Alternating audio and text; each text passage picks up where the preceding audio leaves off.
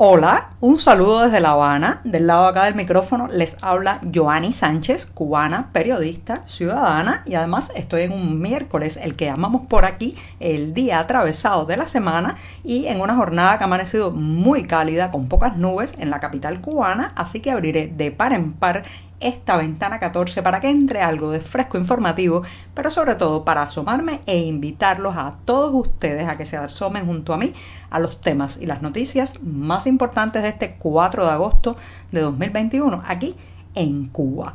Hoy, hoy voy a empezar hablando de bolsillo y salud, sí, como escuchan, pero antes de decir los titulares voy a pasar a servirme el cafecito informativo que está recién colado, muy caliente, así que mejor dejarlo en la taza, refrescarse un poco.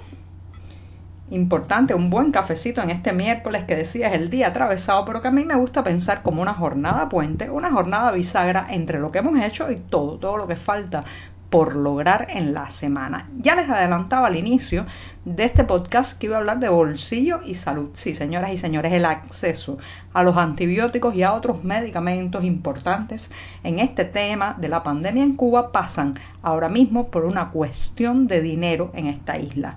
También cambian al primer secretario de la Unión de Jóvenes Comunistas y la pregunta será, ¿qué significa este nuevo traspaso de la Secretaría General de esta organización juvenil. También Silvio Rodríguez pide medidas inmediatas de corte económico para aliviar el estrés social, pero elude y evita mencionar la palabra libertad.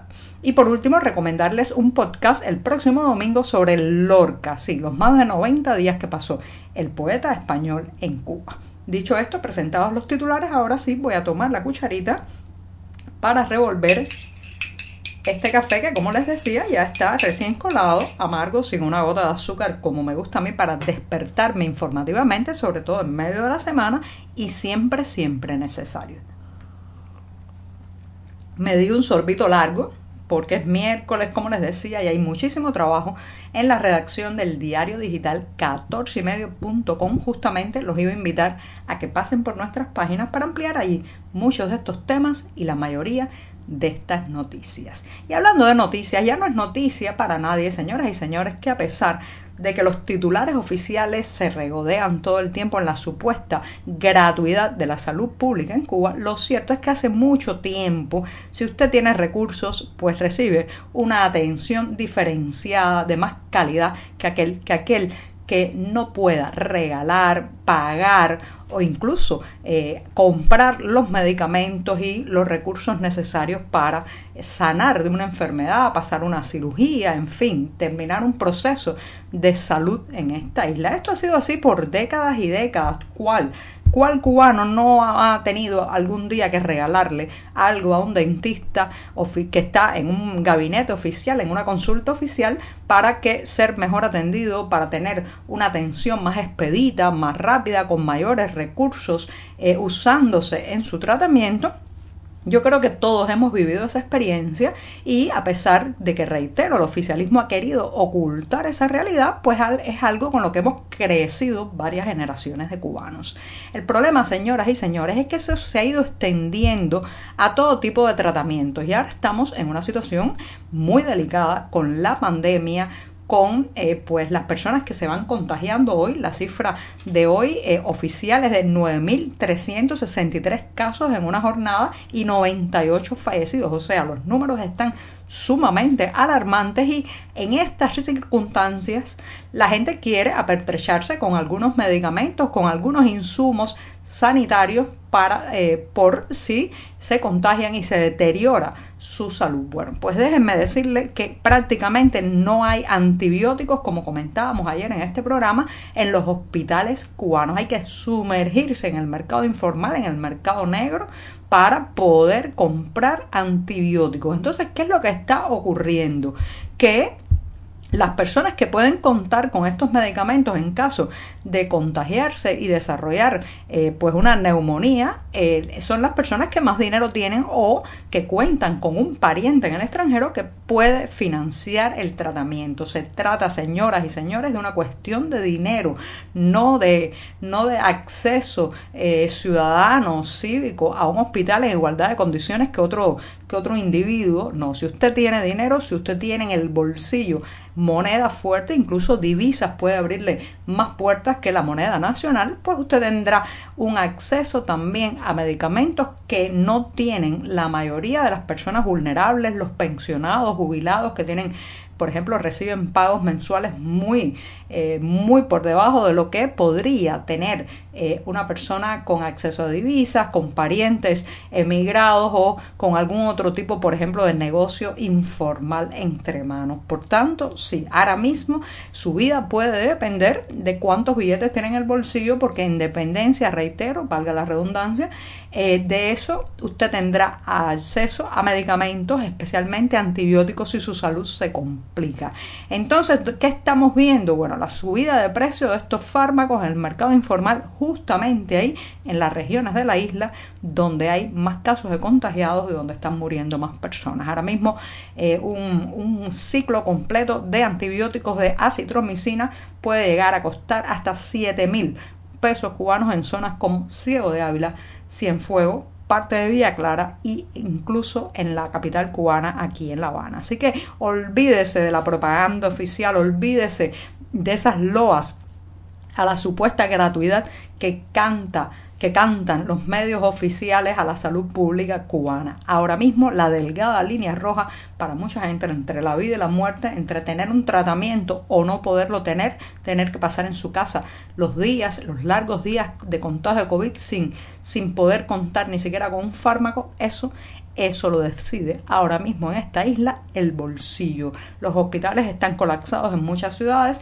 los médicos no tienen fármacos o medicamentos para darle a los, a los pacientes y eh, bueno pues el acceso que los antibióticos que están llegando al país a manos de la gente son básicamente los que entran en las maletas de los viajeros y también eh, pues parte de los que van a parar al mercado informal desviados, o sea, robados de las instituciones o de los almacenes estatales. Y ahí, ahí hay que pagar con moneda dura, sí, y principalmente se comercializan este tipo de fármacos en divisa. Así que ya sabes, eh, estamos en un punto de la pandemia donde el dinero, el billete, salva vidas o no lo salva. Bueno, me extendí un poco en el primer tema, me voy a dar el segundo sorbito del día rápidamente. Me imagino que hay al otro lado gente también compartiendo un café, un té, un mate. Quizás al otro lado del Atlántico ya haya alguien atreviéndose con un vinito, una cerveza. Y bueno, pues yo estoy aquí con mi cafecito amargo y me voy a la Unión de Jóvenes Comunistas. Señoras y señores, la Unión de Jóvenes Comunistas es una copia de los consomoles soviéticos aquí en la isla, la organización juvenil, la cantera en teoría, eh, que después le sirve como miembros a los que van a pasar al Partido Comunista y una organización que en Cuba tuvo su momento de protagonismo, pero con el pasar de los años, la apatía de los jóvenes, la indiferencia, pues ha ido perdiendo no solamente miembros, sino también protagonismo en la vida nacional. Pero aún así, aún así de vez en cuando sale alguna noticia sobre la Unión de Jóvenes Comunistas como la que ha sido publicada este miércoles en los medios oficiales porque pues han sustituido a el secretario principal de la organización ahora han elegido a Eileen Álvarez García y ha salido eh, de primer secretario, o sea, ya, ya ha cesado su mandato, Diosbani Acosta Abrante. ¿Qué significa esto? Bueno, esto no tiene la menor trascendencia en la Cuba actual,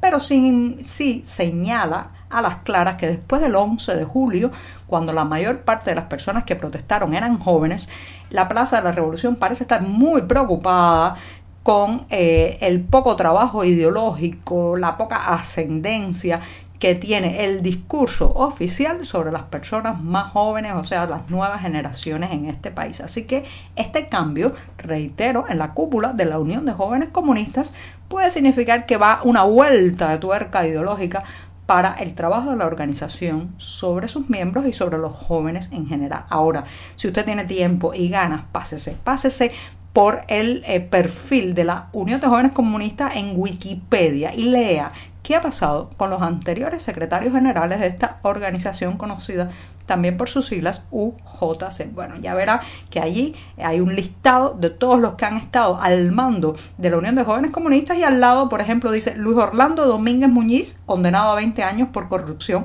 Carlos Laje Dávila, sustituido por conspiración. Así va Victoria Velázquez destituida por corrupción. En fin, es un verdadero listado de gente defenestrada, expulsada, eh, condenada. En fin, léalo ahí, tenga un tiempo el perfil de la Unión de Jóvenes Comunistas en Wikipedia. Me voy rápidamente comentándoles de uno que ha envejecido muy mal, al menos en sus ideas, que es el cantautor Silvio Rodríguez. Silvio Rodríguez ha dado una larga entrevista al periódico español El País eh, que se ha publicado ayer martes y ha dejado claro que apoya al oficialismo y que no le disgusta el partido único. Ha descrito las protestas del pasado 11 de julio fundamentalmente a través del tema de las restricciones eh, económicas, la lentitud en aprobarse ciertas reformas debido a la burocracia, se apunta él, pero ha evitado convenientemente mencionar la palabra libertad. Sí, esa demanda que se escuchó con tanta fuerza aquella jornada histórica del 11 de julio en las calles cubanas. Así que no nos sorprende para nada esta entrevista que ha dado Silvio Rodríguez, el hombre al que se le perdió el unicornio y también de paso perdió, reitero, toda la brújula para comprender la sociedad que estamos viviendo. Reitero, él dice que eh, le parece que hay que implementar reformas, flexibilizaciones económicas, eh, pero no, no, no cree que deba cambiarse el modelo de partido único. O sea, estamos condenados a ser gobernados, a ser dirigidos, a ser controlados por el Partido Comunista, según, según Silvio Rodríguez. Y me voy, me voy rápidamente recomendándoles un podcast. Hemos hablado de este podcast ya aquí en este programa Ventana 14 y bajo el sugerente título de Memorias de La Habana, cada semana pues toca un tema y el próximo domingo 8 de agosto abordará los más de 90 días que pasó